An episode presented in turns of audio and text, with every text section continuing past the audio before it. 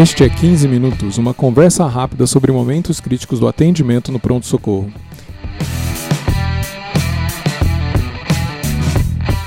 Este é o podcast da Residência de Medicina de Emergência do Hospital das Clínicas da Faculdade de Medicina da USP. Este é o episódio 48 e é patrocinado pelo curso de Medicina de Emergência. Conheça mais no link www.emergenciausp.com.br/curso www.emergenciausp.com.br/curso. Eu sou o Dr. Júlio Marchini. Está aqui comigo o Dr. Flávio Brito. Tudo bem, Dr. Flávio? Tudo bem, Júlio. Dr. Flávio Brito fez medicina na Unesp, é doutor em cardiologia pela Unifesp. Ele é cardiologista do programa de transplante cardíaco do Hospital Israelita Albert Einstein e da Faculdade de Medicina de Botucatu e sócio proprietário da Indacor. Dr. Flávio, vamos falar hoje de choque cardiogênico. É, chega um paciente chocado na, nossa, na, na sala de emergência por que, que a gente vai pensar em choque cardiogênico? Júlio, obrigado pelo convite. Somos colegas emergencistas de prática e o tema é muito relevante, mesmo porque ele tem se tornado cada vez mais frequente e além da sua incidência e prevalência crescente, o custo do choque cardiogênico ele é elevado, Júlio. E dentre as, os tipos de descompensação da insuficiência cardíaca, por sorte, o choque cardiogênico perfaz menos de 20% dos pacientes é aquele que a gente chama de perfil uh, baixo débito cardíaco e congestão pulmonar, ou às vezes um baixo débito cardíaco com hipovolemia. A definição clássica de choque cardiogênico, inclusive nos trials, nos, nos, nos uh, estudos randomizados, é se você tem dentro do seu hospital, na sala de emergência, um paciente com pelo menos 30 minutos de pressão sistólica abaixo de 90 milímetros de mercúrio, você caracterizaria ele como um paciente em choque. Uh, dessa definição plenamente hemodinâmica, para uma definição mais complexa, a gente tem que atingir outros critérios. Né? Primeiro, o choque cardiogênico você tem que ter diversas formas de falência ventricular, aguda ou pelo menos subaguda. Por que a diferenciação de aguda ou subaguda? Porque a grande maioria dos choques cardiogênicos que nós aprendemos e atendemos uh, e que foram estudados são aqueles pós-infarto agudo do miocárdio.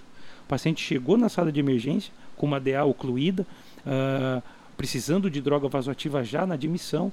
Uh, mas existe um novo tipo de choque, que na verdade não é novo, mas que a gente tem que caracterizar. Que é aquele choque do paciente com insuficiência cardíaca em tratamento crônico, que descompensa na sua forma hipotensiva. Isso já existe na, na literatura até diferenciação gasométrica eh, e ecocardiográfica para o paciente que tem um choque hiperagudo e para o paciente que é um, um paciente com IC avançada em regime de choque. É claro que a avaliação clínica inicial ela é fundamental, né? baixa perfusão, que, que, que, representa baixo fluxo cardíaco, uh, pele úmida, alteração do sensório, um exame clínico de precórdio que já traz uma válvula mitral, por exemplo, com sopro sistólico, uh, sinais de congestão associados levam uh, a, a gente a fazer o diagnóstico do choque cardiogênico. Mas Outras, outras espécies de choque, como choque séptico, por exemplo, ela pode levar o paciente à disfunção miocárdica da sepse. Então, não necessariamente o paciente que tem um choque, uh, por exemplo, séptico, está livre de uma disfunção miocárdica, o que a gente precisa estar atento também na sala de emergência. E, e continuando aí no tema de sepse e, e, no nosso momento atual aí de, de coronavírus, né? É, esse, ele, ele pode afetar diretamente tecido miocárdico, né? Especialmente quem já é cardiopata prévio, ele eh, leva eh, elevação de troponina e pode fazer uma miocardite eh, nos pacientes mais vulneráveis, idosos aí, né? Pode, Júlio. É, o ACC divulgou os primeiros casos a semana passada uh, e já existem publicações levando em conta qual é o qual é o risco, principalmente a Itália, a terapia intensiva da Itália. A gente tem, tem notícias de que algumas coisas são, são importantes da gente avaliar. Uh, primeiro, a miocardite ela acontece, acontece em pacientes que já têm doença cardiovascular prévia, mas uma, um, um, outcome lá, um desfecho que me chamou muito a atenção foi a necessidade de ECMO em pacientes com miocardite e choque cardiogênico secundário ao coronavírus.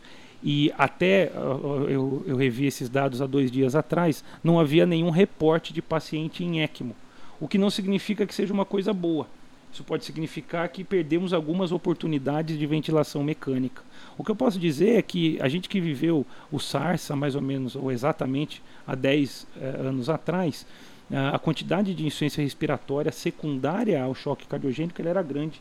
E a São, São Paulo, como capital, tinha menos preparo em termos de assistência ventricular mecânica de curta duração. Não que a gente esteja preparado hoje, mas os centros uh, têm um pouco mais de experiência e expertise para esse tipo de resgate que acaba uh, suportando o paciente em miocardite uh, hiperaguda. não está relacionado a bons desfechos, é claro, é uma terapia que a gente vai comentar.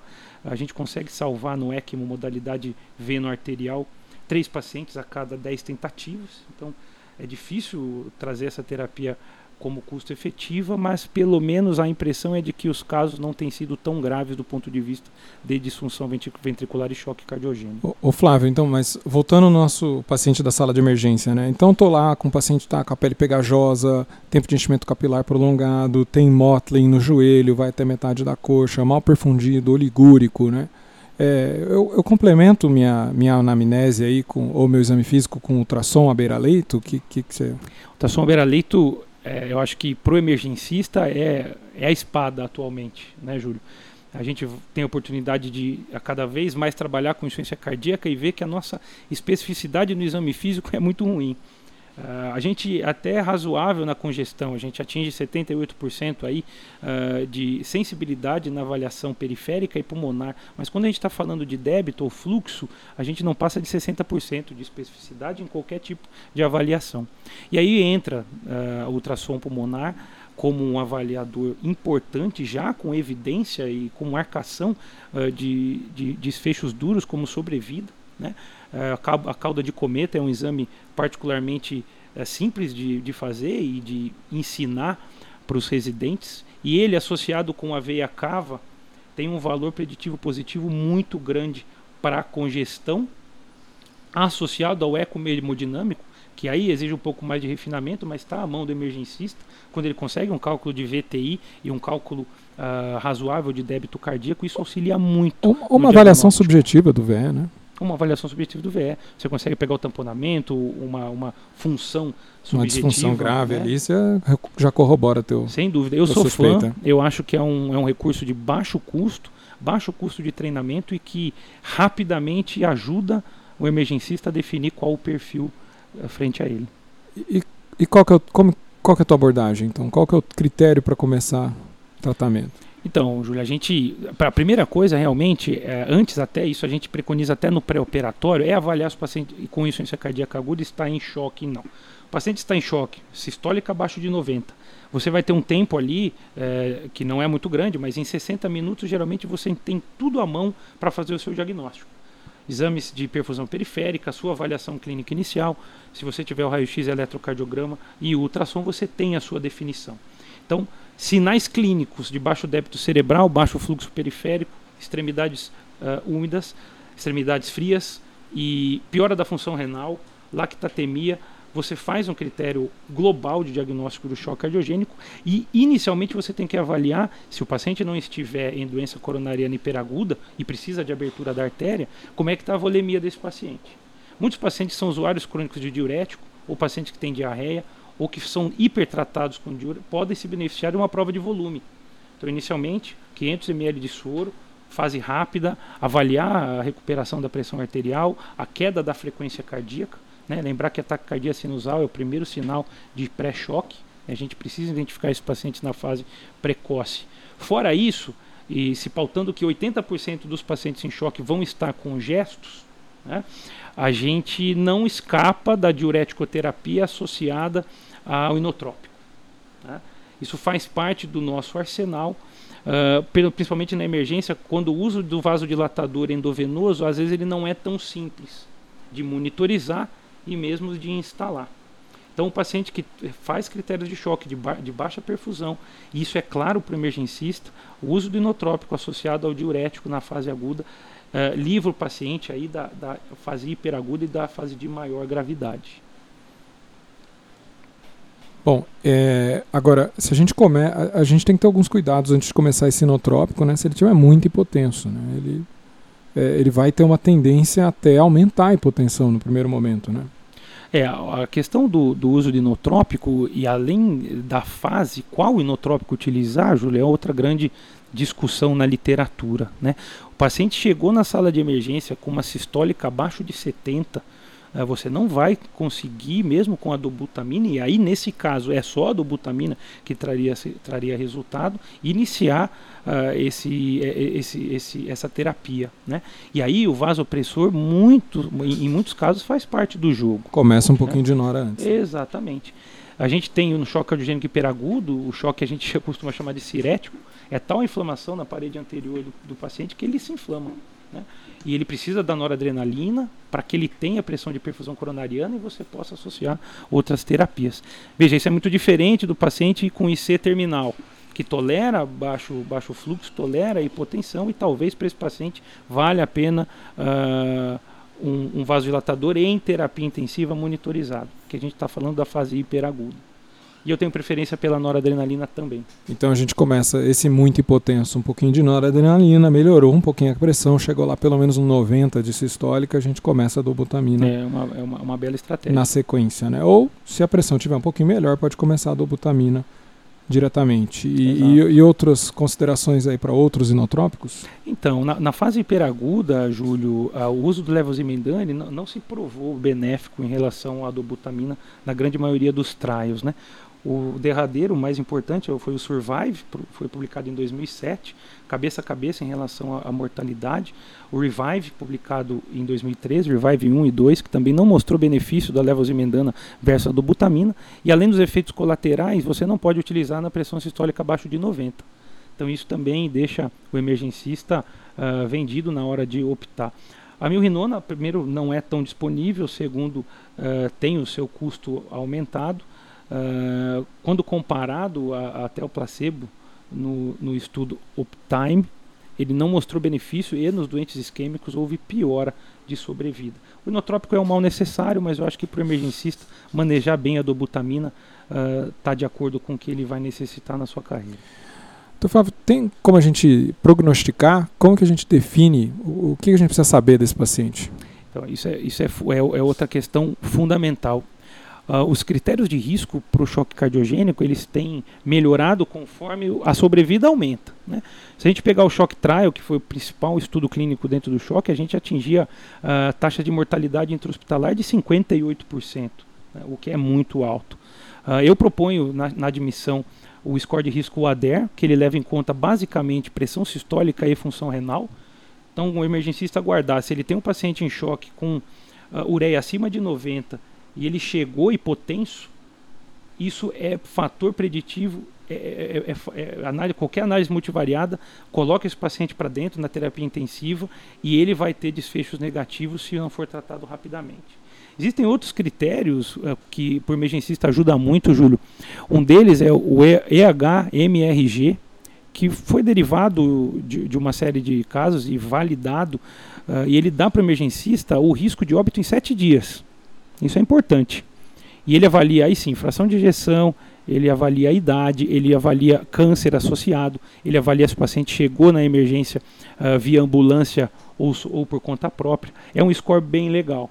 E a gente tem o score Pride também, que aí leva em conta o BNP, que vale a pena o emergencista uh, ter à mão também. Então são os três principais: o EHMRG, o Pride e o ADER que é derivado do maior registro já feito de pacientes compensados nos Estados Unidos, uh, dão uma boa margem uh, para onde o paciente vai. Num passo à frente, o emergencista aí, bom, ele está observando esse paciente uh, na, na, sala de emergência, numa retaguarda, para ir para terapia intensiva. Aí vale a pena o score Inova. Eu sempre, sempre oriento. Uh, foi, foi derivado ano passado, publicado o ano passado, que aí leva em conta o lactato, o tempo que você precisou deixar o paciente com uh, vasopressor, que isso é importante, e alguns uh, parâmetros que aí já são hemodinâmicos via Swan-Ganz, né? Uh, como índice cardíaco, a pulsatilidade da artéria pulmonar, que aí já na emergência é mais difícil você ter tempo para essa abordagem toda. Flávio, é, agora pensando ainda na conduta do emergencista, é, a gente identifica que tinha uma história de dor no peito, tem alterações isquêmicas. Esse caso é um choque cardiogênico, provavelmente isquêmico, associado a uma síndrome coronariana aguda. É, é, é papel desse emergencista conseguir a terapia é, revascularizadora para esse paciente. Uhum. É, tem, é, tem algumas outras é, choques cardiogênicos, teriam alguma outra coisa além do suporte que a gente conseguiria fazer bem, é, que, que, é importante fazer agudamente? Ah, então, Júlia, é fundamental. O Consenso Europeu de 2016 até publicou um mnemônico chamado CHAMP, né? E, e, e, no CHAMP a gente tem que avaliar não só coronária, mas crise hipertensiva, a gente tem que avaliar arritmias, a gente tem que avaliar complicações mecânicas de um infarto agudo e a gente não pode esquecer da tromboembolia pulmonar. O embolismo pulmonar pode levar a uma falência aguda de VD e o paciente está chocado por essa causa. O emergencista, assim, aí vai definir qual é a causa, qual é o tratamento uh, principal para esse paciente.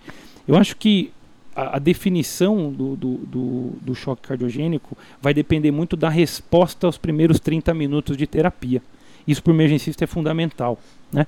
O paciente chegou chocado, você fez uma prova volume, volume, ele não respondeu, você associou um vasopressor no momento, ele melhorou um pouco, fez a, a dobutamina, mas o paciente em 30 minutos não teve a resposta adequada, você precisa pensar em suporte mais agressivo. E a gente tem visto o treinamento de, da, da, da, emergência, principalmente a França é pioneira nisso, uh, com suporte mecânico de curta duração na emergência. Paciente parado, a gente chama isso do, de CPR. O paciente fora da parada cardíaca, ele pode receber balão intraórtico, pode receber uma ECMO periférica, que vai caber ao emergencista esse treinamento de punção, o treinamento de instalação da ECMO, que eu acho que hoje no Brasil, frente ao dólar e frente ao nosso momento de desenvolvimento, ou não, é o mais custo efetivo para o emergencista. Eu acho que é uma área que tem muito a crescer no nosso país. Flávio, você tem alguma última coisa pra, de mensagem para falar? Uh, eu gostaria de falar, Júlio, o seguinte: é, o choque cardiogênico, quando tratado individualmente, uh, primeiro, ele tem uma alta letalidade, uma alta mortalidade, ele demanda muito do emergencista e do sistema de saúde, e você não consegue montar um programa que seja contínuo e efetivo no choque cardiogênico se você não tiver um choque team. Então, o conceito de shock team hoje ele vem se espalhando.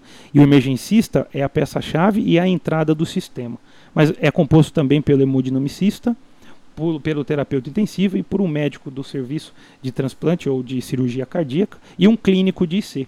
Quando a gente consegue reunir todas essas figuras dentro do hospital, num regime de 24 por 7 o ano inteiro, a gente consegue melhorar as taxas de sobrevida e a custo-efetividade do nosso programa. Então, o choque cardiogênico hoje, mais do que nunca, é uma modalidade multidisciplinar terapêutica. Sensacional. Muito obrigado, Dr. Flávio. Muito obrigado você, Júlio. Parabéns pelo trabalho. Ah, obrigado. Este podcast é um oferecimento do curso de Medicina de Emergência da USP, em parceria com a Escola de Educação Permanente do Hospital das Clínicas da Faculdade de Medicina da USP é, e a Manoli Educação. Se você quiser conhecer mais, é no www.emergenciausp.com.br barra curso. Tá? O, o, curso começou agora em abril, é, mas você pode entrar, você vai ter acesso a todas as aulas é, e o nosso material é, didático, que é o, o, o 14ª edição do Medicina de Emergência, uma abordagem prática. A gente está muito orgulhoso desse livro, ficou muito bom e a gente quer muito que você o conheça.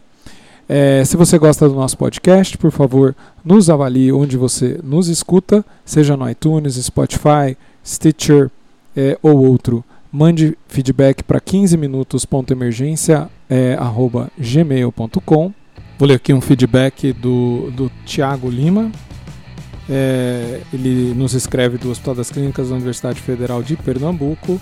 Ele diz: Boa tarde, doutor Júlio. As entrevistas são de extrema erudição. Muito bom.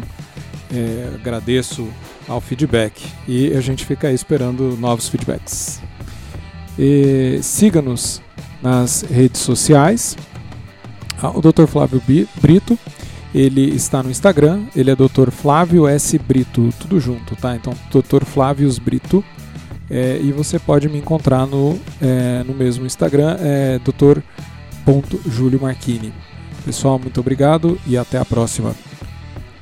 Vou ler aqui um feedback do Dr. Tiago Lima. É, ele nos escreve do Hospital das Clínicas da Universidade Federal de Pernambuco. Ele diz: Boa tarde, doutor Júlio. As entrevistas são de extrema erudição. Muito bom. É, agradeço ao feedback e a gente fica aí esperando novos feedbacks.